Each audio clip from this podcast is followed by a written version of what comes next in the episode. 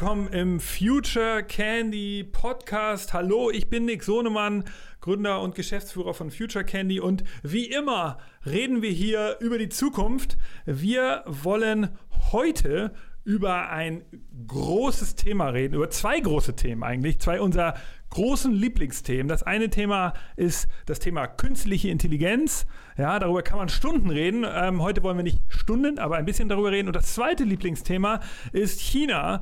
Ähm, und darüber wollen wir heute auch reden. Und zwar in Verbindung. Wir haben uns da eine Expertin äh, eingeladen, die sich damit äh, beschäftigt hat, wie diese beiden Themen zusammenpassen. Äh, das ist nämlich Professor Dr. Claudia Bünte. Hallo Claudia, schön, dass du da bist. Hallo Nick, danke für die Einladung. Ich freue mich sehr. Ja, ja, genau. Du bist einmal, du bist internationale Marketing- und Branding-Expertin. Du hast ähm, äh, China-Erfahrung und natürlich KI-Erfahrung und du hast eine Menge Erfahrung, berufliche Erfahrung auf in verschiedenen Stationen bei großen Marken, wo du im Marketing gearbeitet hast. Genannt seien hier McKinsey, Volkswagen und Coca-Cola. Und äh, natürlich hast du auch ein bisschen was in China erlebt beruflich.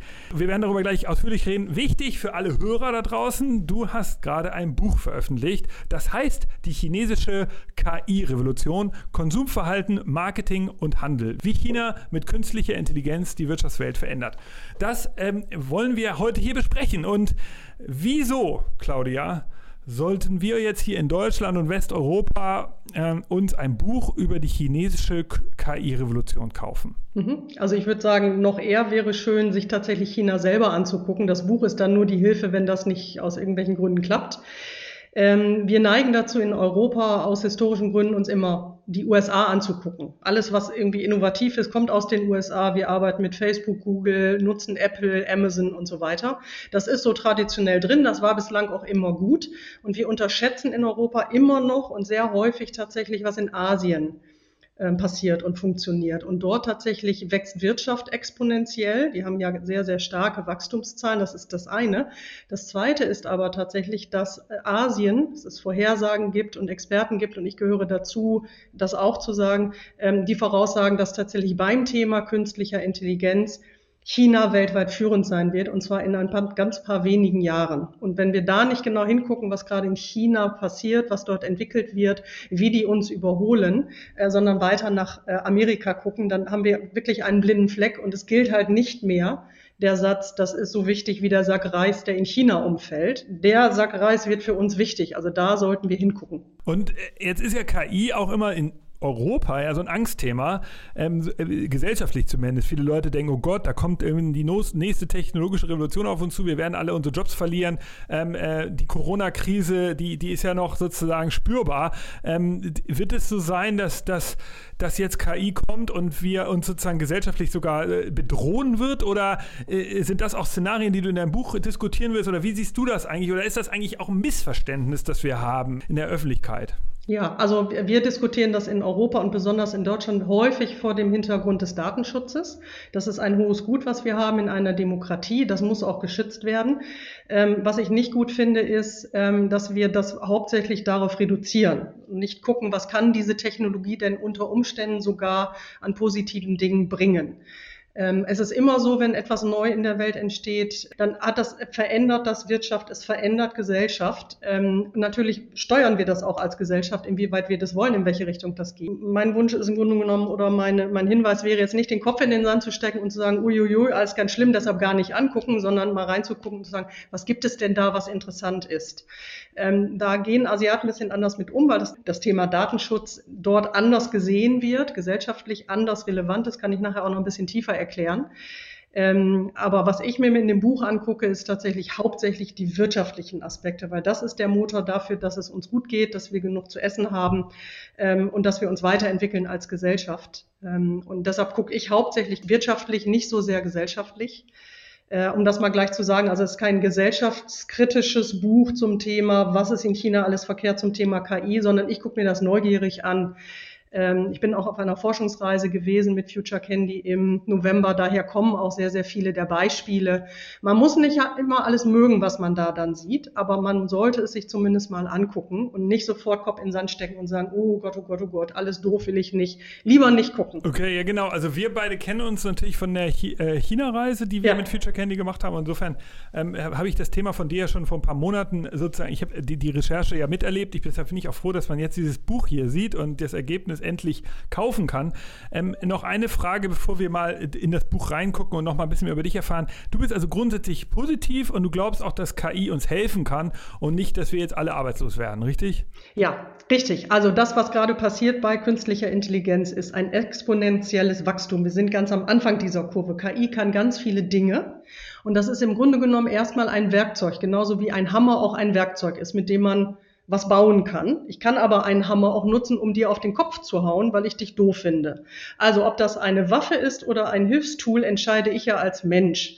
Also meine persönliche Haltung ist erstmal, ich habe ein Werkzeug, ich kann damit was tun, was will ich denn damit tun? Und das ist nachher auch eine gesellschaftliche Frage. Ich möchte nur eben sagen, bitte denk nicht immer sofort, das ist eine Waffe, denn es kann auch viele Dinge. Ja, es wird zu wirtschaftlichen Veränderungen durch künstliche Intelligenz kommen. Ja, es ändern sich dadurch auch Arbeitsaufgaben und ja, es werden auch einige Aufgaben wegfallen. Im Übrigen genauso wie bei der industriellen Revolution. Nachdem es Maschinen gab, die ähm, Stoffe weben konnten, waren deutsche Weber arbeitslos. Das ist so in einer, in einer industriellen Revolution. Das werden wir hier wieder haben. Das heißt, unterm Strich wird es den einen oder anderen geben, der wirklich arbeitslos wird. Ich gebe mal ein Beispiel. Also Menschen, die jetzt sehr viel mit Übersetzung von Sprache zu tun haben, werden in Zukunft damit nicht mehr unbedingt ihren vollen Lebensunterhalt ähm, bestreiten können, weil es DeepL gibt, es gibt Google Translate und das ist alles schon durch KI äh, unterstützt. Der Hauptfaktor wird aber sein, und das bin nicht nur ich, die das sage, es gibt eine McKinsey-Analyse zum Beispiel dazu, die sich das weltweit angeguckt haben, es wird eine Verschiebung von Arbeitsaufgaben geben. Also nicht wegfallen nur, sondern eine Verschiebung von Arbeitsaufgaben. Wir werden auch neue Aufgaben dazu bekommen, die wir aktuell noch gar nicht kennen. Äh, also insofern, es ist eine Verschiebung. Ja, es werden Menschen ihre Jobs verlieren. Es ist aber immer so in der wirtschaftlichen Entwicklung, dass bei einer industriellen Revolution das passiert. Nur wir können es entweder aktiv gestalten oder wie gesagt, Kopf in den Sand tun und, und sagen, oh gut, oh gut, und jetzt wollen wir mal lieber nicht meine Bitte ist und mein Hinweis ist, mal nach China zu gucken. Vielleicht kann man da was lernen. Wow, okay, dann lass uns das auch tun. Ähm, lass uns doch mal, bevor wir diese ganzen großen Themen, die, die gesellschaftlichen und die kulturellen und natürlich auch die ganz großen volkswirtschaftlichen Themen der, der künstlichen Intelligenz, ähm, die wollen wir mal kurz hinter uns lassen und wollen jetzt mal, wie gesagt, das, den, das Buch aufschlagen. Ähm, wir wollen vielleicht noch mal ein bisschen was über dich lernen, die Autorin. Du erzähl doch mal, wieso bist du eigentlich auf das Thema gekommen? Ich meine, die Station der Unternehmen, wo du gearbeitet hast, VW, Coca-Cola, McKinsey, äh, das sind jetzt ja erstmal klassische Unternehmen. Da hätte ich jetzt ja nicht erwartet, dass du da jetzt typischerweise auf das Thema KI kommst. Du hättest jetzt ja auch sagen können, ich mache ein Auditing-Programm für ähm, äh, Mediaplanung oder so, aber stattdessen machst du AI, äh, AI, oder KI. Erzähl doch mal ein bisschen von dir persönlich, wie bist du darauf gekommen? Mhm, ja, sehr gerne. Also wie gesagt, Claudia Bünte, hast mich ja schon kurz vorgestellt. Ich habe zwei Standbeine. Das ist auf der einen Seite eine Professur, das heißt, ich äh, lehre und ich forsche zum Thema internationale Betriebswirtschaftslehre, da mit Schwerpunkt Marketing. Das heißt, ich gucke mir alles an, was irgendwie Wirtschaft ist, äh, mit einem Fokus auf Marketing. Und ich forsche zu, in dem Bereich auch zu KI. Ich sage auch gleich noch im Detail warum, aber äh, hauptsächlich, weil das jetzt gerade im Moment für die nächsten paar Jahre wirklich das Ding sein wird, das dazu führt, dass sich Wirtschaft ändert, das dazu führt, dass sich Kundenströme und Kundenbedürfnisse ändern. Also eine Customer Journey ändert sich gerade komplett in China, kann man jetzt schon sehen. Und auch dazu führt, dass wir auch anders im Marketing arbeiten werden. Also das betrifft wirklich einmal komplett die ganze Bandbreite in, in der Markenführung und im Marketing. Das ist das eine Standbein, also die Professur. Das zweite Standbein ist, ich habe eine eigene Unternehmensberatung und wir beraten Kaiserscholle GmbH. Wir beraten äh, in der Regel die CMOs, also die Vorstände, die für Marketing und Vertrieb zuständig sind. Äh, die müssen natürlich immer in Voraus denken und gucken, was sind denn die nächsten fünf bis zehn Jahre, die wir in der Strategie und in der Vision können müssen. Daraufhin dann die Mitarbeiter auch auswählen und die Mitarbeiterinnen ähm, und tatsächlich auch die Strategie.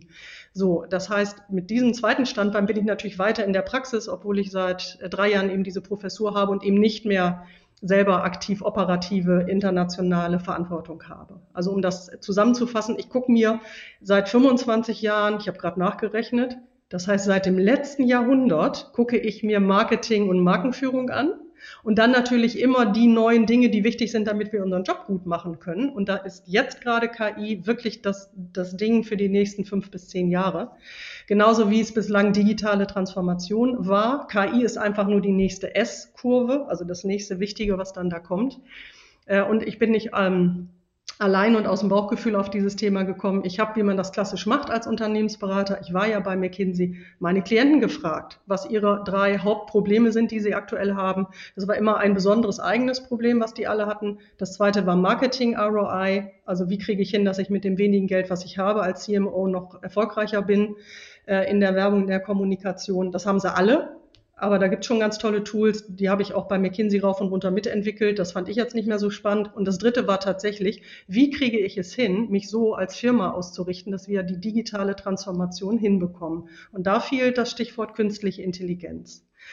Also von daher äh, habe ich mir das genommen, weil ich ein Thema haben wollte, A, zu dem es sich lohnt zu forschen und zu arbeiten, was lang anhält und was jetzt nicht so nitty-gritty und eine Kleinigkeit ist. Und man sieht ja, ähm, ich mache das erst seit drei Jahren, ich bin jetzt auf einer Welle unterwegs, wo jeder begriffen hat, KI ist wichtig. Noch nicht so richtig viele, ich habe dafür auch eigene Forschung und auch eigene Zahlen, nicht so wirklich viele äh, schon wissen, wie sie sich selber einsetzen in der Wirtschaft. Und sehr, sehr viele Projekte, KI-Projekte bleiben noch in der Pilotphase stecken. Das ist auch eine Analyse, die McKinsey gemacht hat weltweit.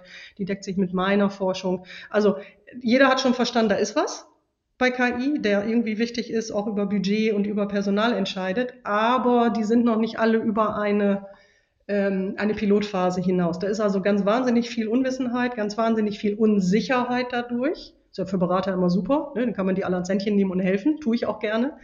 Mm, und das wird uns noch ganz, ganz lange beschäftigen, das Thema. Jetzt hast du ja gerade erzählt, du, du hast das Gefühl, die, die, die deutschen Wirtschaftslenker, Entscheider und Manager, die sind noch nicht so dem Thema äh, bekannt, dass, dass, das, äh, dass das in der deutschen Wirtschaft richtig angekommen ist. Ist das eine Beobachtung, die du, die du teilst? Und ist das auch ein Auftrag dein Bu deines Buches, so ein bisschen Aufklärung zu liefern? Ja, also Aufklärung ja. Wie gesagt, noch schöner wäre, wenn man selber hinfährt. Das ist nämlich was anderes, sich das vor Ort anzugucken, wie KI wirklich im persönlichen Leben von 800 Millionen Chinesen angekommen ist. Oder man das in einem Buch mit Fotos sich angucken kann. Ich sehe gerade, wir können uns ja sehen, du lächelst gerade. Du warst ja auch mit dabei. Also du hast ja die Erfahrung auch gemacht, dass das was ganz anderes ist, wenn man selber sieht, als wenn man es nur erzählt bekommt. Ähm, so, wo sind jetzt die deutschen Wirtschaftslenker? Also ich habe jetzt nicht alle interviewt, ich kann noch nicht alle beurteilen. Es ist klar, dass es bestimmte Industrien gibt, in der man mit KI schon sehr viel weiter ist. Automobilindustrie nutzt das sehr intensiv. Also das ganze Thema Robotik und dann auch lernende äh, Algorithmen äh, tatsächlich im Autobau. Aber wenn man mal die breite Menge anguckt, ähm, in der Wirtschaft, die mit KI arbeiten, dann gibt es eigentlich ein sehr einheitliches Bild, was immer folgenden Dreiklang hat. Alle sagen, KI ist wichtig. Ich habe übrigens eine eigene Studie dazu. Da haben wir explizit Marketingmanager und Marketingmanagerinnen befragt. Aber was ich jetzt sage, gilt grundsätzlich. Da sind die Zahlen ein bisschen anders sicherlich, aber grundsätzlich. Also es ist immer ein Dreiklang. Das erste ist, es, KI ist total wichtig. Also für alle Unternehmen übrigens auch für mein eigenes. Das sagen so über den Daumen 82 Prozent der Befragten. Der zweite Sprung ist dann, das wird noch viel, viel wichtiger in Zukunft. Und zwar in der nahen Zukunft. Nicht in 30 Jahren, sondern in drei bis fünf Jahren. Das sagen in meiner Marketing Manager Studie 92 Prozent, also fast jeder. Und auf die Frage, benutzt du es denn schon selber in deinem täglichen Arbeiten, sind dann noch sieben Prozent, die es heute schon aktiv nutzen. Und da haben wir eine riesen Diskrepanz von total wichtig, haben wir also verstanden, zu der Einsatz. Und diese Lücke, die ist ja jetzt nicht 10 Prozent oder 15 Prozent, sondern das ist ja wirklich fundamental. Die Studie, von der ich jetzt gerade erzähle, ist von 2019. McKinsey hat das gleiche weltweit gemacht für insgesamt Wirtschaft und ist zu demselben Schluss gekommen, mit ein bisschen anderen Zahlen. Äh, also äh, häufig haben schon viele angefangen äh, zu pilotieren, KI irgendwie einzusetzen und kommen über diese Pilotphase nicht raus. Also da bricht es ab aus verschiedenen Gründen. Und dritte äh, Info, ich habe jetzt gerade äh, diese Woche eine, ein, eine Studie, eine neue Studie fertiggestellt mit zwei Partnern, äh, mit zwei Partnerunternehmen und wir haben uns B2B angeguckt, also Business to Business und da ganz explizit Großhandel und haben europaweit gefragt, wie denn so Großhändler ähm, mit KI umgehen. Es ging nicht nur um KI, es ging insgesamt um deren Nöte und so weiter. Und auch da ist dasselbe Bild. Alle sagen, es ist wichtig, alle noch mehr sagen, es wird in Zukunft noch viel wichtiger. Die nutzen es nur nicht. Also von daher, da ist eine riesen Diskrepanz. Da haben wir noch viel, viel zu tun und zu lernen und gibt ein paar Gründe, warum man noch sehr, sehr vorsichtig ist. Da ist aber in Firmen nicht das Thema Datenschutz. Also das, was wir gesellschaftlich haben, warum wir glauben in Deutschland, dass das vielleicht nicht so gut ist. Das Datenschutzargument, das gilt gar nicht in Unternehmen. Das ist eher ein ach, der Berg ist so groß und ich bin so klein und ich weiß gar nicht, wie ich anfangen soll und hm, vielleicht ist es auch sehr teuer. Ach, ich lasse erstmal alle anderen Wettbewerber laufen und dann gucke ich mal selber. Das ist eigentlich die größte Hürde fürs Machen. Also, aber dann äh, lass uns doch kurz einmal am Anfang anfangen. Vielleicht sagst du mal in drei Sätzen, was, was KI für dich ist. Ich weiß, wir haben das hier im Podcast schon ein paar Mal besprochen. Ja. Die Hörer werden, äh, wir fragen das dich jetzt mal so als äh, jemand, der da, äh, sag mal für die, mhm. ähm, die es vielleicht schon mal gehört haben, uns nochmal hören wollen oder die, die es noch nie gehört haben, was ist KI? ähm, äh, als erstes. Ja. Genau, sag das erstmal. Und dann frage ich dich gleich die. Ja, gut, wunderbar. Da habe ich drei Antworten. Tatsächlich. Erste Antwort. Künstliche Intelligenz hat keine einheitliche Definition. Also da hat jeder eine andere Meinung und deshalb ist ganz wichtig, wenn also irgendwer meint, er braucht einen Dienstleister, der mit ihm KI umsetzt, am Anfang zu fragen, was ist denn für dich KI, dass man überhaupt von demselben redet. Erstens. Zweitens, es gibt deshalb keine einheitliche Definition zu künstlicher Intelligenz, weil sich alle noch streiten darüber, was ist eigentlich Intelligenz. Ja, so, jetzt das ist der wissenschaftliche Teil. Jetzt ist Professorin Bünte auch wieder raus. Jetzt kommt Unternehmerin Bünte rein. Wenn ich gefragt werde, was für mich künstliche Intelligenz ist, und übrigens auch auf Partys, also das kann man da auch ganz gut nutzen, dann ist auch eine gute Definition, weil sie so schön kurz ist, ist, für mich ist KI alles, wo ein Algorithmus lernt also immer besser wird über mehr Daten. Ansonsten ist es ein Roboter, der macht immer wieder das Gleiche. Das ist nicht künstliche Intelligenz für mich, sondern wenn ich einen Algorithmus habe, egal ob da ein Mensch trainiert oder eine Technik trainiert, ist für mich erstmal ganz egal, aber ich habe einen Algorithmus, der über Zeit besser wird mit den Daten, die er jeweils dazu bekommt. Das ist für mich künstliche Intelligenz. Und dann fallen übrigens 80 Prozent aller Startups raus, die auf ihren Homepages behaupten, sie machen was mit KI. Das machen die nämlich größtenteils gar nicht nach dieser meiner Definition. Weil sie oft einfach nur eine Datenbank-Solution anbieten oder so und gar nicht sozusagen diesen lernenden ja, Teil drin. Genau, die machen was mit Big Data. Ähm, okay, und die zweite Frage, die darauf aufbaut, du hast, für mich ist es operativ ja ein bisschen schon gelöst eigentlich, das Thema KI, würde ich sagen. Mhm. Also wenn ich ein großes Unternehmen bin hätte und ich habe zum Beispiel Beispiel, ähm, äh, ich könnte ja jetzt zu, zu Google, Microsoft, Amazon oder auch zu Alibaba gehen. Ich kann auch zu deutschen Cloud-Anbietern gehen und sagen, ich möchte ähm, hier die Daten, meine Kundendaten in eure Cloud laden und ich möchte in eurer Cloud die AI äh, oder KI-Stack-Funktion äh, dazu mhm. buchen. Und ich möchte, dass ihr Muster entdeckt in den Daten. Eigentlich ist ja sozusagen technisch einiges schon gelöst. Jetzt hast du ja gerade gesagt, trotzdem gibt es da noch eine Diskrepanz das, liegt das daran, dass die Leute das nicht wissen, dass das technisch schon geht oder dass sie einfach auch keine konzeptionelle Idee haben, was sie machen mhm. wollen damit? Mhm. Also wir haben genau das, was du jetzt gerade fragst, haben wir in unserer eigenen Studie, wir heißt meine Hochschule unter meiner Leitung über 200 Marketingmanagerinnen und Marketingmanager gefragt. Das ist dieselbe Studie, aus der ich gerade berichtet habe. wir haben versucht herauszufinden, was, wo habt ihr denn euer Bottleneck? Woran liegt es denn? Habt ihr nicht genug, das sind übrigens 52 Prozent Führungskräfte in dem Sample, das heißt, die über Budget und Mitarbeiter und Einstellungen und so weiter entscheiden. Alle immer im Marketing. So, also wir haben sowas ge gesagt, wie gefragt, wie, hm, was, woran liegt es denn, dass ihr nicht genug Support von den anderen Vorständen habt, dass ihr nicht die richtigen Mitarbeiter habt, dass ihr nicht genug Data Scientists kriegt, dass ihr keine IT-Unterstützung habt, dass eure Mitarbeiter zu, was nicht freundlicher formuliert, nicht geschult sind, also mit dem Thema umzugehen, dass ihr keine guten Dienstleister habt. Was rauskommt ist, nichts davon ist es alleine, es ist alles zusammen. Tatsächlich alles zusammen. Also es, ich werde auch von Journalisten immer gerne gefragt, Frau Bünte, wenn jetzt, was kommt da raus? Die eine Sache, die jetzt alle machen müssen und dann ist es gut. Und äh, die Hoffnung ist dann immer, es liegt am Geld. Also wenn wir nur mehr Geld hätten, dann würde es ja sofort besser gehen. Das ist es nicht. Wir haben 13 verschiedene Sachen abgefragt. Es liegt an allen 13 Dingern. Also mit anderen Worten, es ist nicht so sehr, Nick, nach deiner Frage, wissen die Leute das nun nicht, dass man das machen kann? Ja, das ist ein Bereich dann fehlt es am Geld, dann fehlt es an der IT, dann fehlt es an der Ausbildung. Also es ist einfach, das Ding ist ein Riesenberg und man steht davor und sagt sich so, oh ja, kann man ja mal anfangen morgen oder übermorgen. Man hat das ja übrigens noch parallel zum, zum Kerngeschäft, ne? Es wird ja keiner abgestellt, macht man nur KI. Die müssen ja alle noch ihren normalen Job machen. Ähm, ich glaube, das ändert sich gerade unter, äh, unter unseren Corona-Erfahrungen, weil ähm, sehr, sehr viel mehr digital in Europa, äh, in Deutschland gearbeitet werden wird, weil man sehr viel mehr Mut entwickeln muss, neue Dinge auszuprobieren, raus aus seiner Komfortzone. Also dieses ganze gesellschaftliche, wie gehen wir überhaupt mit Neuerungen um? Also wie viel von dem Berg, den ich vor mir habe, will ich nicht ersteigen, weil ich Angst habe, das zu tun. Das wird, glaube ich, deutlich in Anführungsstrichen besser werden unter den Erfahrungen, die wir jetzt gerade haben. Ich habe auf meinem Rechner seit ein paar Wochen 14 oder 15 verschiedene Softwareprogramme, die mir helfen, remote zu arbeiten. Davon hatte ich im März drei. Ja? So plötzlich kann ich mit denen allen umgehen. Davor musste ich das aber auch nicht. Ja, da war immer Meeting persönlich, da musste ich dann hin. Jetzt brauche ich halt 16 oder 13, 13 sind es verschiedene äh, Apps, die mir irgendwie helfen. Geht auch. Macht man halt nicht. Warum? Wenn man nicht muss. Und so ist das mit KI auch. Ja, das ist ein gute, gutes Beispiel, glaube ich, weil du, auch das ist, was wir erleben. Wir erleben, dass es gibt diese ganzen Productivity-Tools ähm, äh, und die haben auch so ein Mindestmaß an wirtschaftlicher Tätigkeit jetzt in dieser Corona-Zeit auch erlaubt aber die haben auch noch ganz viele Defizite. Die sind ja gemacht worden in einer mhm. Zeit, wo man es sozusagen nicht unbedingt brauchte.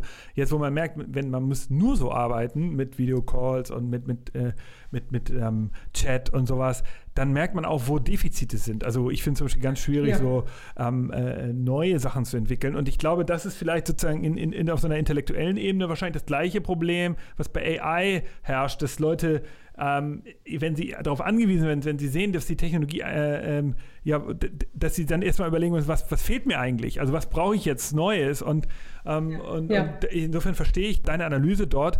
Jetzt habe ich da mal eine Frage.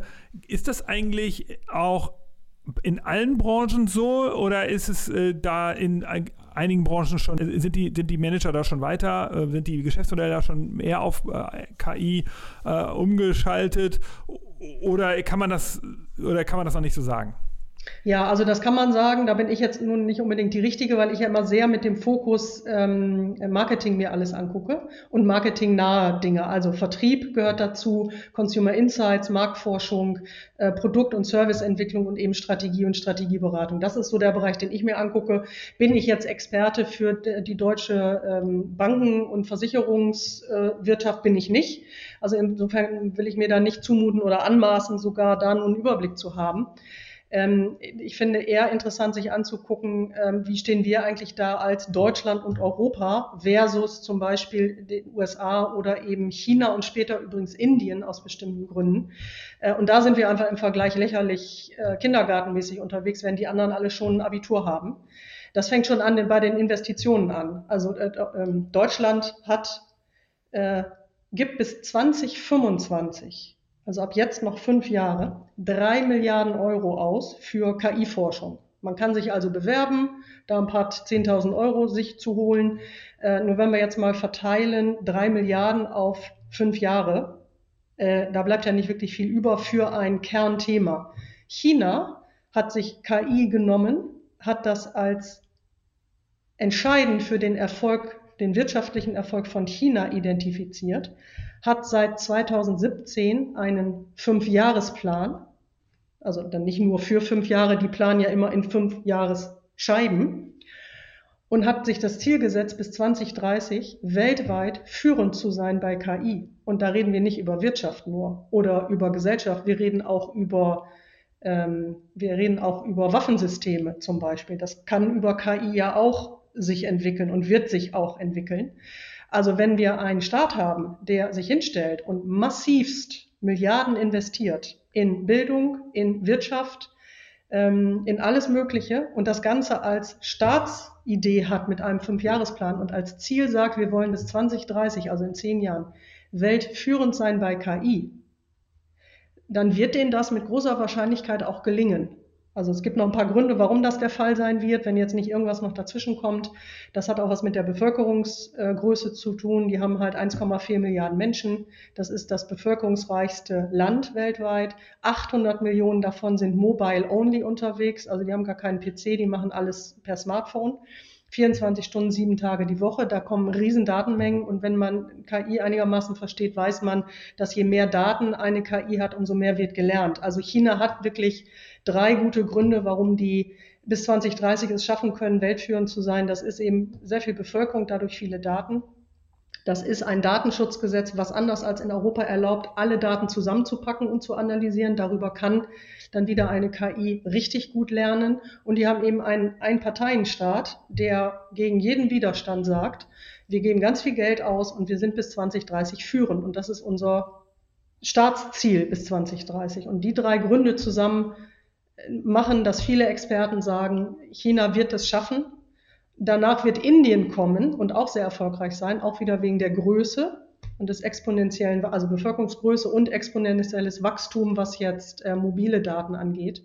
Dagegen sind wir mit 380 Millionen Deut Europäer, also allein zahlenmäßig, nur die schiere Menge an Daten, die wir nicht generieren über Smartphones.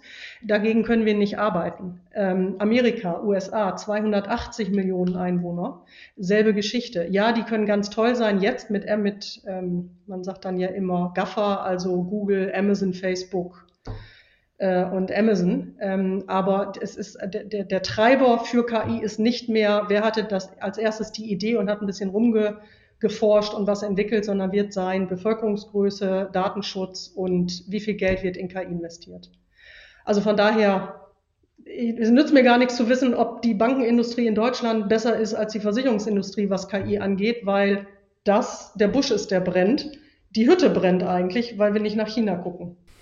Okay, jetzt, jetzt wird auch langsam klar, wieso du diese beiden Themen KI und China zusammengefasst hast und warum du dieses Buch so auch so benannt hast. Deine These ist ja dann somit, dass ähm, wir uns jetzt KI in China anschauen müssen, weil die, die heute schon weiter sind und die, ja.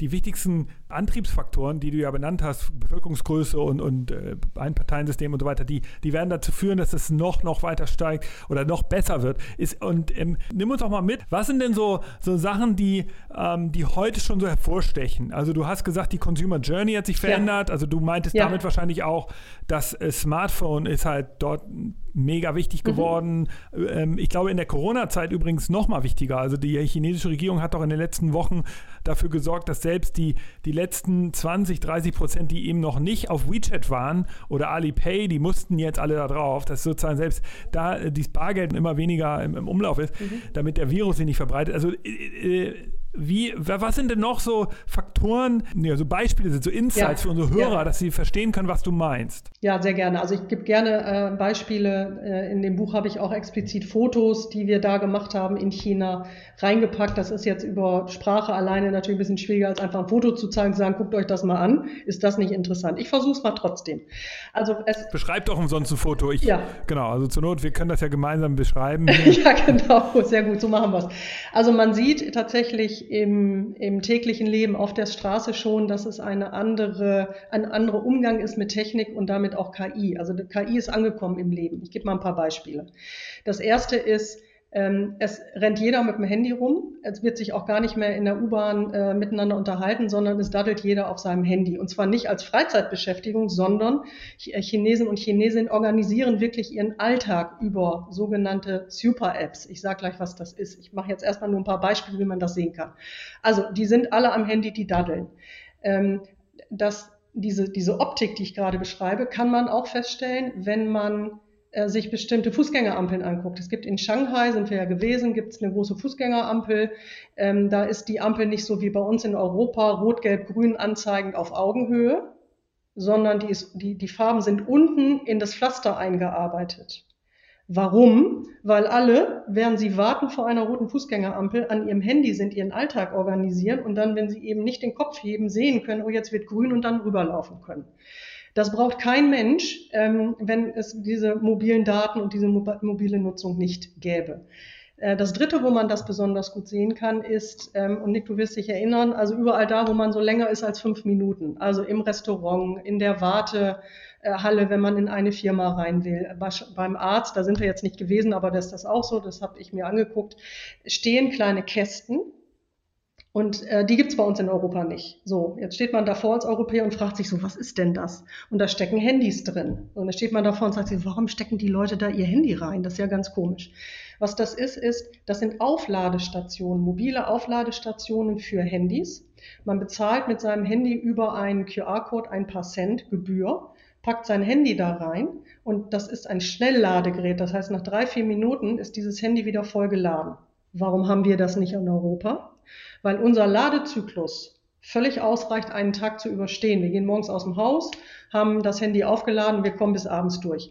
Die Chinesen nutzen dieselben Handys. Die haben jetzt auch ein iPhone. Das ist jetzt nicht so, dass das schlechte Qualität hätte, was den Strom angeht, sondern die machen so viel im Alltag mit diesen Daten äh, und mit dem Handy, dass sie eben zwischendurch wirklich diese Ladestation brauchen. So, viertes Beispiel, dann bin ich mit den Beispielen, wo man das sehen kann, dass das irgendwie anders schon funktioniert. Ich sage auch gleich, wie sich die Journey ändert. Ich sage auch gleich, was heißt das dann für Firmen? Wie müssen die dann neu mit diesen Themen arbeiten? Aber das vierte Beispiel ist, was sehr, sehr üblich ist, ist, wenn man zum Beispiel in ein Restaurant geht, dass man nicht Hallo ruft und dann kommt ein Kellner, sondern man hat an jedem Tisch einen kleinen QR-Code, den scannt man ein, äh, sieht dann das Menü, kann bestellen und das erste Mal, dass man wirklich jemanden, echten Menschen hat, der einem was bringt, ist tatsächlich, wenn der Kellner oder die Kellnerin dann das Essen bringt.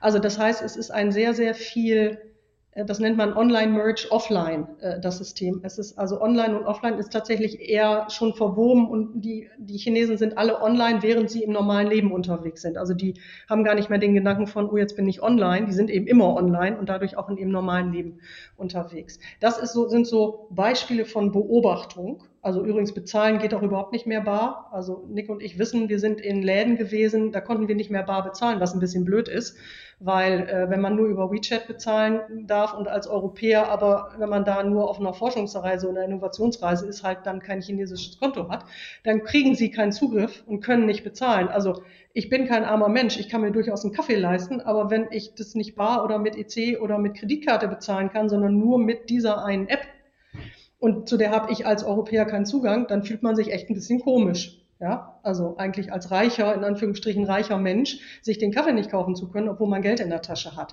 Also man kann an diesen Beispielen sehen, äh, und dann bin ich erstmal einen Moment ruhig, dann kannst du gleich nochmal was sagen, Nick. Aber also an den Beispielen kann man erstmal nur alleine beim Dahinfahren, ohne dass man sich jetzt Wirtschaft anguckt, schon sehen, da ist Mobilität und damit auch tatsächlich KI, das erkläre ich dann gleich auch gerne, schon, schon wahnsinnig angekommen. Es ist Alltagsleben und es gibt ganz bestimmte Apps, die genutzt werden, um das Alltagsleben zu organisieren, die wir hier noch gar nicht haben. Wir haben noch Einzelapplikationen.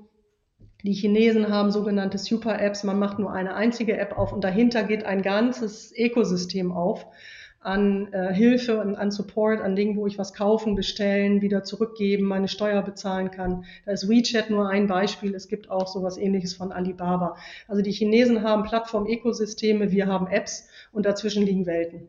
Und das heißt für Wirtschaft ganz viel. Das machen wir dann gleich. Ja, also ich würde gleich mal gerne deine Einschätzung hören dazu, warum äh, du glaubst, dass das in Deutschland noch anders ist und was deine Hoffnung ja auch von dem Buch ist. Aber das machen wir gleich. Ich glaube, das, was ich noch sagen kann, ist, wir haben äh, mit dir ja diese Reise gemacht, wo wir ja, in, in, das war im Jahr 2019, da ging das noch kurz vor der ganzen Viruskrise. Ja, November. Hm? Ähm, wir bieten dieses Jahr die Reise nicht an im Jahr 2020. Das heißt, wir bieten sie nicht physisch an. Das wird ja nicht möglich sein. Der Virus verbietet uns das. Äh, ähm, wir nehmen an, dass selbst wenn das sich jetzt lockert, dass dieses Jahr das schwierig wird. Deshalb, wir fahren wieder im Jahr 2021. Wenn ihr also das gut findet, liebe Hörer, was jetzt die, die Claudia hier alles erzählt, dann dürft ihr natürlich gerne mal mitkommen. Wir machen das wieder. Wenn ihr Lust habt, schon mal auch zusätzlich zu den Erlebnissen von Claudia und mir auch nochmal Leute zu treffen, die äh, dort arbeiten und leben. Wir bieten virtuelle China-Reisen an. Da könnt ihr auch hier ähm, auf unserer Webseite futurecandy.com die nächsten Termine sehen. Das bedeutet, ihr schaltet euch vormittags äh, kurz äh, sozusagen in so ein Webinar ein und trefft die Leute, könnt dort selbst so einen Einblick bekommen. Ähm, was ich noch sagen kann, was, was, was ich halt beeindruckend finde, ist, dass natürlich die, ähm, was für uns als Europäer schwer zu verstehen ist, warum die Chinesen auch so positiv sind zu neuer Technologie, ist, dass man halt verstehen muss, dass die ähm, wir hier mhm. natürlich auch mhm. immer sozusagen die kommunistische Regierung als sehr kritisch wahrnehmen. Ähm, für die Chinesen selbst muss man halt historisch verstehen, die kommen aus einer anderen Situation. Die kommen aus dem, äh, erstmal aus dem Bürgerkriegsland. Das war ja äh, damals vor, äh, vor, der kommunistischen Revolution war das ja ein extrem armes Land in so einer Bürgerkriegsphase. Die Kommunisten haben das eigentlich durch ihre Systematik dann zu einem Wohlstand geführt in den letzten mhm. Jahrzehnten. Und gerade seit den 80er Jahren, durch diese Revolution ja. in der, im, im Wirtschaftssystem, Deng Xiaoping, der das Land geöffnet hat, sind da alle, sind da wirklich ein Großteil, hunderte von Millionen Menschen sind ohne Krieg, ohne Bürgerkrieg, sind die zu Wohlstand gekommen und ohne Umverteilung. Und, und ich glaube, das ist sozusagen, was wir als Europäer schwer verstehen, dass die, dieser Wohlstand, den die bekommen haben, der hat die so positiv äh, gestimmt, warum die auch nicht so kritisch mit ihrer eigenen Regierung sind und vor allen Dingen auch ähm, vielleicht ein bisschen offener sind zu neuen mhm. Technologien. Und das ist schwer zu verstehen oft, wenn man da nicht einmal gewesen ist. Ja, viele Beispiele, die du jetzt gesagt hast, da würden wahrscheinlich einige Hörer sagen, Gott, ich will das gar nicht. Aber in China ist das halt viel etablierter, weil die das als positiv wahrnehmen, weil sie sehen, dass das das Land nach vorne gebracht hat. Das ist, glaube ich, sozusagen der historische ja. Kontext dabei. Ich war auch beeindruckt, ähm, davon, dass, äh, dass das auch sozusagen in der Bevölkerung komplett durch, äh, also in den Städten zumindest, war das ja wirklich komplett ähm, durchgezogen. Ja, selbst ältere Leute hatten da Handys und es gab da jetzt nicht mehr so eine, so eine Generationskonflikt. Also ähm, und ähm, ich ich fand das äh, wirklich interessant, wie krass WeChat dort funktioniert. Also das, das sozusagen, WeChat ist ja eine von den mhm. Super-Apps. Also das ist ja wirklich, also das ist mein Social Network, es ist mein, mein, mein Chat, es ist eben auch mein, mein Lebensnavigationstool, wo ich eben alles bezahlen kann und ähm, selbst meine Stromrechnung und sowas, wo, wo man ja erwarten würde, das ist jetzt ein bisschen ja. seltsam, dass, dass man das da auch kann. Also, ähm, okay. Mhm. Ähm, du redest ja aber auch über Marketing. Warum ist das jetzt wichtig, dass ich als deutsche Marketeer oder als internationaler vielleicht, ähm, mhm. als so ein, sagen wir mal, Volkswagen, Coca-Cola, das sind ja so Brands, wo du gearbeitet hast, wieso müssten die jetzt sowas wissen? Also wie verändert sich jetzt im Marketing da so ein Touchpoint für die ja. durch diese neuen Technologien? Ja, genau. Also wenn wir jetzt uns angucken, wie das in China funktioniert. Ich sage nicht, dass man alles eins zu eins nach Europa nehmen kann. Ich sage auch nicht, dass man das soll. Ich will nur eben noch einmal sagen, hingucken hilft, man kann da lernen und dann kann man sich entscheiden, was man davon machen will. Ähm, ich sage noch mal eben einmal, Nick, äh, bevor ich die Frage äh, beantworte, aus meiner Sicht, äh, ja, völlig bei dir mit China und mit, ähm, die Chinesen sehen ihren Staat gar nicht so kritisch, wie wir das tun, aus einer kommunistischen, aus einer Demokratiesicht in Bezug auf, es gibt eben, man kann eigentlich nicht wählen und man darf auch seine Meinung nicht laut sagen und das muss dann alles konform sein und so. Ähm, die Chinesen haben im Moment, glaube ich, eine Situation, die wir in Deutschland hatten in den 50er, 60er Jahren, als wir das Wirtschaftswunder, das sogenannte Wirtschaftswunder hatten. Also wir kamen, äh, nicht, dass ich da schon auf der Welt gewesen wäre. Nicht? Ich erzähle jetzt irgendwie, äh, die Tante erzählt was vom Krieg, aber ich war nicht selber dabei. Aber so. Ähm, Na gut, ich habe ja den, den, den damals die Gründung des Kommunismus auch nicht miterlebt und habe da jetzt gerade drüber erzählt. Also ich finde das schon, da darfst du ruhig machen. Ja, so, gut. Ja, okay. Einverstanden. Ähm, also das, das, Lebensgefühl muss zu der Zeit in Deutschland gewesen sein, uns ging es richtig schlecht. Wir können machen, dass es uns besser geht und jeden Tag, den wir zurückgucken, geht es uns ein bisschen besser als am Tag davor. So, das heißt, jeder, der da hilft, dass das klappt, ist erstmal super. Und das hat China die letzten tatsächlich seit den 1980er Jahren, wie du immer auch gesagt hast, das hat China hingekriegt. Die haben äh, ganz massiv die extreme Armut abgebaut. Die hatten ganz viel extrem arme Menschen. Das ist fast vollständig vorbei. Japan, ähm, Indien hat, hat das noch deutlich mehr, aber die bauen auch ab. Das heißt, jeder, der richtig arm war, der hat jetzt schon deutlich mehr Geld. Das ist auf unserem Niveau immer noch nicht viel. Ähm, aber das Gefühl, was jeder dann hat, ist, seitdem die kommunistische Partei mir hilft, geht es mir besser. Und deshalb sind die alle sehr positiv. Das wird sich ändern, wenn das mal nicht mehr Wirtschaftswachstum hat.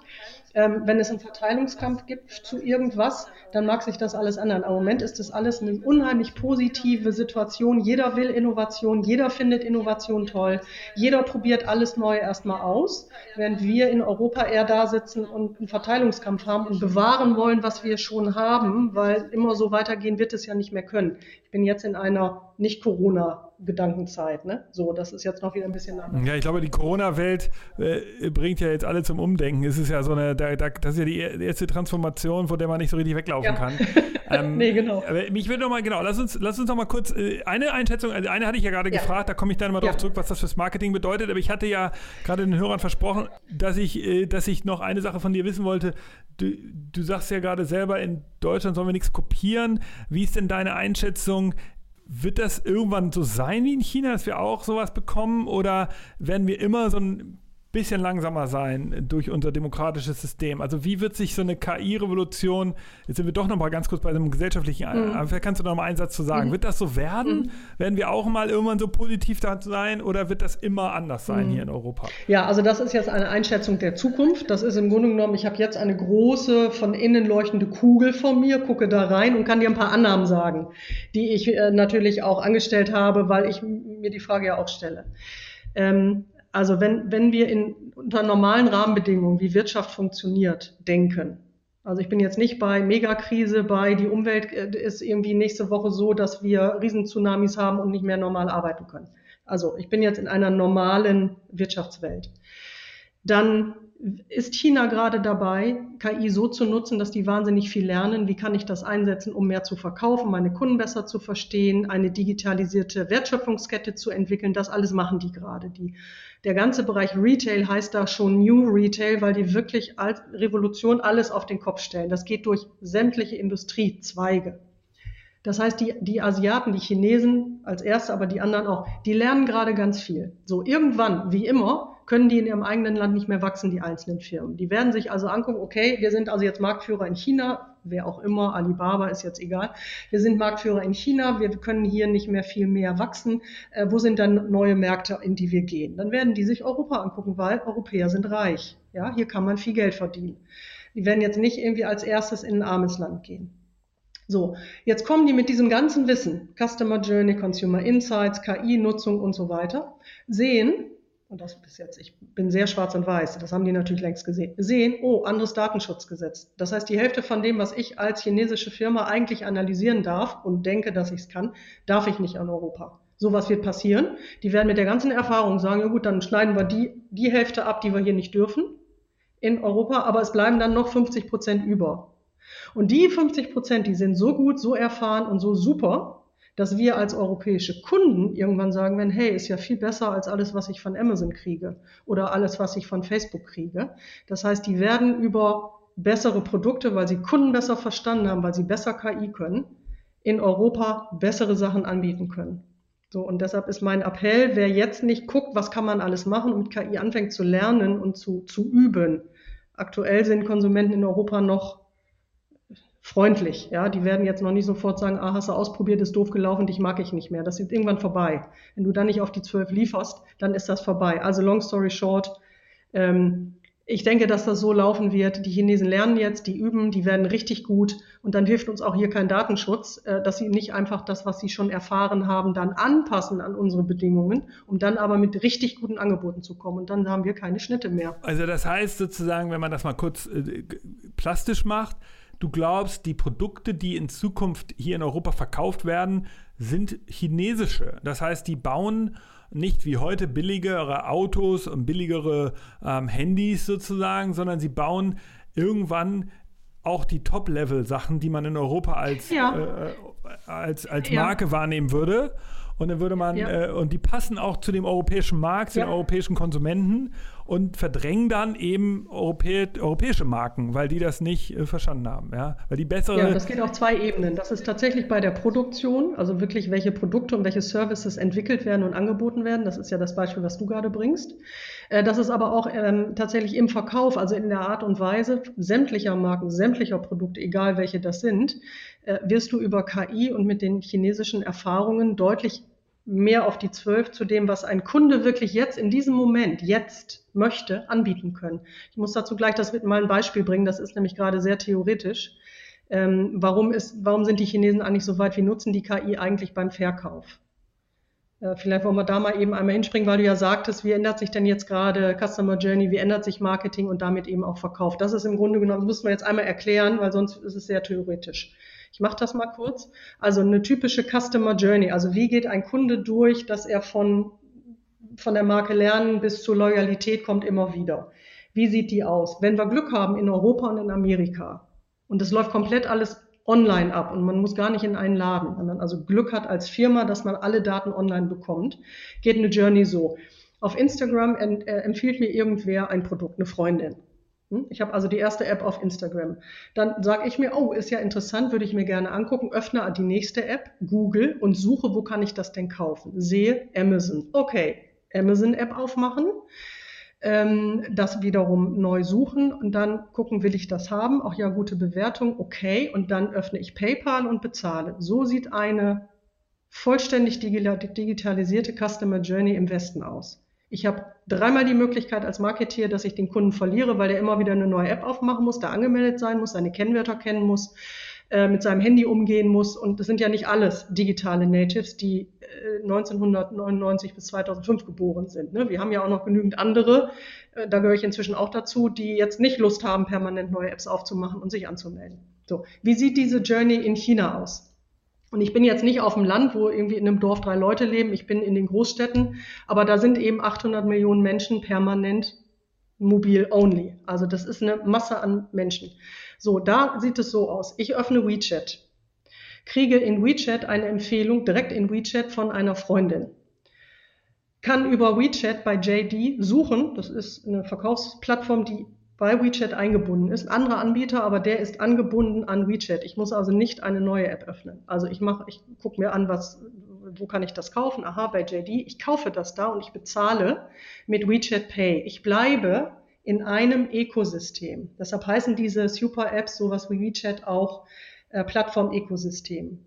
Aus einer Marketing-Sicht ist das großartigst. Also das ist der heilige Gral, weil ich an einem Endgerät alle Daten zu meinem Kunden, Claudia Bünd, die jetzt gerade was gekauft hat, habe und zwar in Echtzeit. Ich mache alles mit einer App. Ich kann alle Daten gemeinsam analysieren als Consumer Insights Specialist.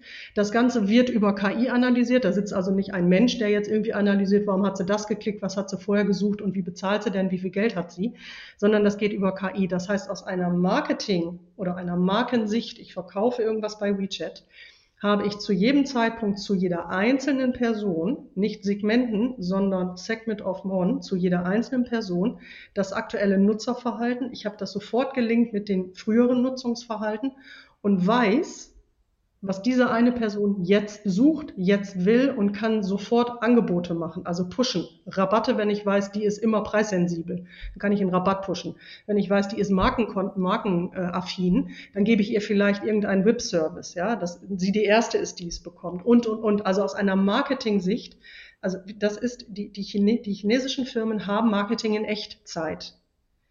Und das ist super aus einer Marketing-Sicht. Da werden wir in Europa nicht hinkommen, weil wir diese Daten nicht so verknüpfen dürfen, aus datenschutzrechtlichen Gründen, wie das eben WeChat aktuell kann. Also das mal eben in, in, in, als Beispiel umgesetzt. Ich kann aktuell mit dem Datenschutzgesetz in Europa, kann ich nicht Amazon-Daten mit Facebook-Daten, mit Google-Daten und mit Instagram-Daten verknüpfen. Das ist verboten. Das darf man in China. Das machen die auch. Ja? Macht jeder über KI. Ähm, also das heißt, ich kann das gar nicht alles eins zu eins übersetzen. Ich will nur sagen, die asiatischen Marken lernen gerade über KI, Kunden richtig geil zu verstehen, sitzen auf einem Meer von Insights und können wirklich sekundengenau äh, Angebote machen und die, die Chinesen werden auch more demanding als Kunden. Wenn du nach fünf Minuten erst ein Angebot schickst, dann sagen die sich, oh ja, jetzt brauche ich es auch nicht mehr. Klassiker wäre, du gehst an einem Starbucks vorbei in, in sagen wir mal, Peking die wissen, äh, Starbucks weiß, weil äh, du bei WeChat bist, Starbucks ist auch bei WeChat. Hm, die sehen, dass du mit deinem Handy vorbeiläufst. Die wissen, wer neben dir läuft. Claudia läuft neben dir. Die wissen, du bist ähm, preissensibel. Claudia mag gerne Karamellsirup dann würden sie dir in dem Moment, in dem du vorbeiläufst, einen kleinen Rabattcoupon über WeChat pushen, dann macht's Düdelüt bei dir in der Hosentasche, du guckst dir das an. Und dann steht da, hey, äh, Nick, das ist ja toll, dass du gerade mit Claudia unterwegs bist, ihr wart ja vor zwei Wochen schon mal zusammen bei uns, wie wär's denn mit, wie denn aus mit dem Kaffee? Für Claudia hätten wir heute einen ganz tollen Karamellsirup, der ist super neu und ähm, wenn du sie mitbringst und wenn ihr beide einen Kaffee kauft, dann kriegst du Nick auch irgendwie noch einen Muffin umsonst. So, wenn dieses Angebot erst kommt, nachdem du zehn Minuten mit mir an dem Laden vorbei bist, dann ist das zu spät, du drehst nicht mehr um. Also dann ist das im Grunde genommen dann, dann sagst du als Kunde, ja, brauche ich doch jetzt auch nicht mehr. Das meine ich mit, die Kunden werden more demanding. Wenn du gewöhnt bist, dass du in dem Moment, in dem dein Magen knurrt, sofort ein Angebot kriegst, dann willst du das auch nur noch haben. Dann sind alle anderen, die das nicht rechtzeitig schaffen, dann auch nicht mehr gut. Das ist, weshalb das eine Revolution ist. Das ist komplett anderes Marketing, als wir gewohnt sind in Europa äh, mit ganz vielen Vor- und Nachteilen. Ich sage nur einen Vor- und einen Nachteil. Der eine Vorteil ist, man hat ein Mehr an richtig tollen Consumer Insights als Marketier. Das ist super. Ich kann verstehen, was mein Kunde will, und zwar nicht nachdem ich Marktforschung betrieben habe und das Institut mir nach drei Wochen gesagt hat, was der Kunde vielleicht gehabt hätte, haben wollen würde vor drei Wochen. Hm? Der Nachteil ist, alle anderen Wettbewerber haben genau die gleichen Daten. Die sind auch alle bei WeChat oder bei Alibaba. Die haben die gleiche KI. Das heißt, wenn du richtig gut sein willst im Marketing, musst du in Zukunft eher gutes Storytelling machen. Also immer wieder eine neue Idee, wie du deine Kunden ansprechen kannst. Denn die Kunden werden von allen angeschrien im übertragenen Sinn und jeder macht ein passendes Angebot. Also das ist jeweils ein Vor- und Nachteil. Ich will also auch nicht sagen, es ist alles toll, wie das in China gerade funktioniert, sowieso nicht aus Datenschutzgründen. Sag nicht, lass uns das kopieren. Es ändert sich auch das Verhalten der Kunden. Es ändert sich dadurch auch die Art, wie man im Marketing arbeitet. Es ist nur eine Entwicklung, die wir nicht zurückdrehen werden können. Es gibt KI, mit der kann man analysieren. Solange wie es erlaubt ist, werden Wirtschaftsunternehmen das immer tun. Und aus einer Marketing-Sicht entstehen dadurch wirklich mehr interessante Informationen, mit denen man arbeiten kann. Je besser ich einen Kunden verstehe im Marketing, also perfekt wäre, ich verstehe den perfekt, je, je, besser ich das kann, umso eher werde ich gekauft versus meine Wettbewerber. Also ich muss sagen, ich finde das super interessant, weil ähm, meine These ist auch, dass ähm, wenn ich nur sozusagen jetzt auf mein Leben gucke und ich überdenke, so dass ich in der Schule habe ich noch die Geschichte gelernt, dass China irgendwie äh, Deng Xiaoping äh, eröffnet jetzt das, äh, das Land äh, da im, im Bereich äh, Wirtschaft und das, das ist noch so ein Bauernland, Agrar und Kommunismus, so rückständig wie die, wie, die, wie die UdSSR. Und heute sieht man ja eigentlich jetzt sozusagen 25 Jahre später ist das eigentlich die Supermacht. Also wir konnten dabei zugucken, dass da irgendwie eine Supermacht ja. entsteht. Und die Themen, die du ja jetzt in deinem Buch anfasst und die du ja jetzt hier gerade auch so mit Beispielen belegst, die zeigen ja eigentlich so die Next Generation, die, dass wir noch mehr da hingucken müssen, uns angewöhnen müssen, zu verstehen, was da passiert, weil es wird jetzt nicht, das wird so sein, wie die USA vielleicht in den letzten 30, 40 Jahren für uns war, dass wir amerikanische Marken bei uns gekauft haben. So wird das immer wahrscheinlicher sein, dass wir in den nächsten 10, 20 Jahren chinesische ja. Marken kaufen. Und die werden anders, äh, da werden andere Manager sitzen, die mit solchen Techniken eben die Produkte bauen, die, die mit solchen Verfahren eben ihre Zielgruppen ansprechen. Und die werden sowas in gewisser Weise bei uns auch machen, auch wenn sie natürlich nach legalen Voraussetzungen. Aber vieles davon ist ja jetzt auch einfach gut. Es ist ja, so wie dein Starbucks-Beispiel, das ist ja ein, gutes, consumer-orientiertes Beispiel. Ja, cool. Also, Claudia, danke, dass du uns so viel jetzt erzählt hast. Äh, das Buch ähm, klingt lesenswert. Vielleicht sagst du mir noch mal jetzt oder sagst du unseren Hörern noch mal was zum Thema so KI. Wie, wie, wie komme ich da jetzt rein? Also, jetzt äh, sind ja wir hier in Europa, du sagst ja selber, noch am Anfang. Viele haben verstanden intellektuell, worum es geht. Ich möchte jetzt aber auch loslegen.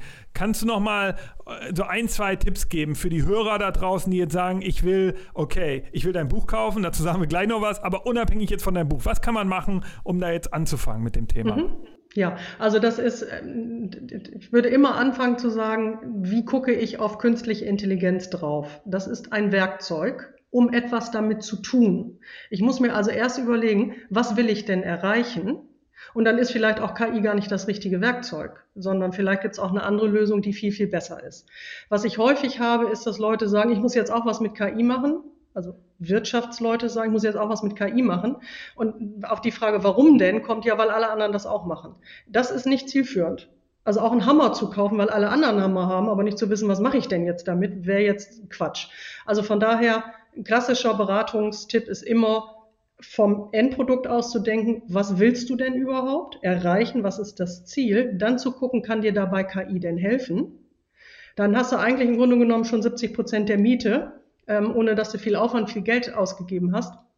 Und davon ausgehend dann zu sagen, okay, wenn das das Ziel ist, wenn mir KI hilft, was brauche ich denn dann wirklich? Und dann ist immer ganz gut, sich Leute dazu zu holen, die sich auskennen Ähm, man, je nachdem, was man machen will, brauchst du vielleicht im eigenen Team auch ein paar Data Scientists, die im Moment sich aussuchen können, wo sie arbeiten. Also die sind sehr gut, die sind sehr teuer und sehr gesucht. Ähm, also von, ich würde jetzt nicht erstmal warten, bis ich irgendwie einen guten Mitarbeiter habe oder zwei. Man kann vielleicht auch mit jemand externen erstmal anfangen und ganz, ganz klar Regeln setzen, Milestones setzen, wie in jedem guten Projektmanagement. Was will ich denn bis wann erreichen? Was darf es kosten? Und das Ganze monitoren. Also nicht hingehen und zu sagen, so jetzt macht mein Team gerade was mit KI, das ist super, ich muss mich nicht mehr kümmern als Führungskraft, sondern wirklich reinzugucken und sagen, ich möchte das bitte regelmäßig sehen. Ich möchte wissen, wie weit sind wir und dann auch wirklich zu helfen, gegenzusteuern, wenn das nicht in die richtige Richtung geht. Und das ist einer der Hauptgründe, warum eben McKinsey äh, in, in dieser weltweiten Studie, die ich eben erwähnt habe, zu dem Punkt kommt, dass viele Projekte, KI-Projekte in der Projektphase wie Rohrkrepierer kaputt gehen und dann auch nicht mehr aufgegriffen werden. Und das ist so schade, weil man braucht ja Champions im Unternehmen, die mit so einem Projekt rumlaufen, positive Erfahrungen gemacht haben und dann allen anderen erzählen können, hey, so schlimm ist das gar nicht. Ich habe übrigens jetzt auch mehr Arbeit und nicht weniger. Wenn jetzt alle rumrennen und sagen, ja, wir haben es mal gemacht, war aber an der Hälfte nicht mehr interessant, hat zu viel Geld gekostet, meine Chefin ist jetzt auch sauer, weil wir waren nicht erfolgreich, lass bloß die Finger davon dann war das nicht nur ein Pilot, der nicht geklappt hat, sondern dann ist dieses ganze Thema erstmal tot. Also von daher Reihenfolge, was will ich erreichen, was ist mein Ziel, kann mir KI dann überhaupt helfen, dann runterzubrechen, was brauche ich dann an äh, Beratern, an Hilfe, an Data Scientists, was darf es dann kosten und dann einen schönen Projektplan, der auch wirklich nachverfolgt wird und nicht irgendwie so, wir machen mal und wir gucken mal, wie weit wir kommen. Das, dafür ist es zu teuer und dafür ist es zu kompliziert. Eigentlich das Einmaleins des, des professionellen Managements, aber es ist gut, dass du das nochmal so runterbrichst. Ja. Ähm, vielleicht nochmal ganz kurz zum Abschluss. Gibt es irgendeine Adresse, wo man sich weiterbilden kann? Also einmal kann man dich vielleicht anschreiben. Du bist ganz gut verfügbar auf den bekannten Plattformen. Als Claudia Bünte findet man dich dort, also zum Beispiel bei LinkedIn. Mhm. Aber du hast auch, äh, gibt es noch irgendwie einen Kurs oder so, einen Online-Kurs, den du empfehlen kannst? Ja, natürlich meinen eigenen, wie sich das gehört. Genau, dann also, sag doch mal, wo der ist. Genau, also man kann mich sowohl in der Eigenschaft als Professorin natürlich ansprechen, wenn man mal irgendwie ein Experteninterview haben will oder mal eine Einschätzung. Ähm, ich habe ja, wie gesagt, auch eine eigene Beratung. Das geht natürlich auch professionell, also im Sinne von. Genau, die heißt Kaiserscholle. Kaiserscholle, genau. Kaiserscholle, Kaiserscholle GmbH. Center of Marketing Excellence. So. Genau. Ähm, wenn man jetzt mal so übers Wochenende sich ein bisschen einlesen will oder einarbeiten will, dann gibt es tatsächlich ganz brandneu einen Online-Kurs zum Thema künstliche Intelligenz im Marketing. Den gibt es sowohl auf Englisch als auch auf Deutsch. Ich würde sagen, wir verlinken den einfach äh, unten. Der ist genau. auf der Lernplattform iVersity, so heißt die, also so wie University, aber eben iVersity zu finden. Äh, und es gibt auch noch einen, also zusätzlich zu diesem 200 Seiten Buch, die chinesische KI-Revolution, gibt es auch noch ein, ein kleineres Buch, wenn man also am Wochenende wirklich mal nur durchblättern will. Das ist ein Marketing Essential. Das ist die Reihe Springer Gabler Marketing Essential. Und äh, das Buch heißt ähm, KI die Zukunft im Marketing. Da ist also im Grunde genommen, was ist KI überhaupt? Wie kann mir das helfen? Wie mache ich das? Gibt es Best-Practice-Beispiele von KI-Tools, die mir im Marketing schon helfen? Also da ist sehr, sehr klar der Fokus auf Marketing. Bei dem KI-Revolution China-Buch gucken wir uns Wirtschaft an. Das ist also nicht so sehr Schwerpunkt Marketing, das ist deutlich breiter. Das wären so die Möglichkeiten. Übrigens noch ein Tipp, wenn man richtig Lust hat, rauszufinden. Und das ist wirklich total pragmatisch, dauert zwei Minuten ob man als Manager-Typ eigentlich eher KI-Optimist oder KI-Pessimist ist. Da haben wir was Kleines programmiert. Wir verlinken das unten auch.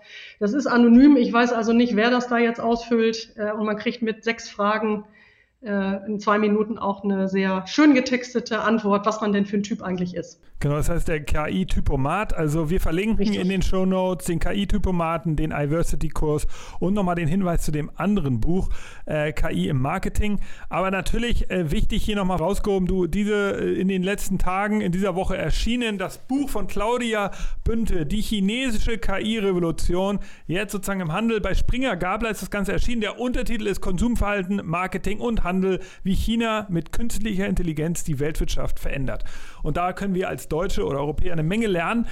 Claudia, wow, das war ein Ritt durch die Zukunft. Vielen Dank für deine Zeit. Ja, sehr gerne. Ähm, wir, wir, haben, wir haben einen kleinen Einblick bekommen in das Buch. Ähm, Auch danke, dass du uns nochmal erwähnt hast, die China-Reise. Wenn ihr darauf Lust habt, liebe Hörer, die findet auch wieder statt. Einmal virtuell, das findet ihr auf unserer Webseite, die virtuelle Innovationsreise. September und November planen wir da wieder etwas. Aber natürlich auch richtig mit Flugzeug und allem drum und dran. Besuchen der Städte Peking, Shanghai und Shenzhen fahren wir, äh, fliegen wir aber erst wieder oder fahren wir erst wieder im Jahr 2021. Da könnt ihr euch auch anmelden. Und dazu sage ich noch eben was, Nick, äh, bevor du ganz ja. abmoderiert äh, moderierst. Ah, ah, ich werde jetzt nicht bezahlt für das, was ich gerade sage. Das sage ich wirklich, weil ich es finde.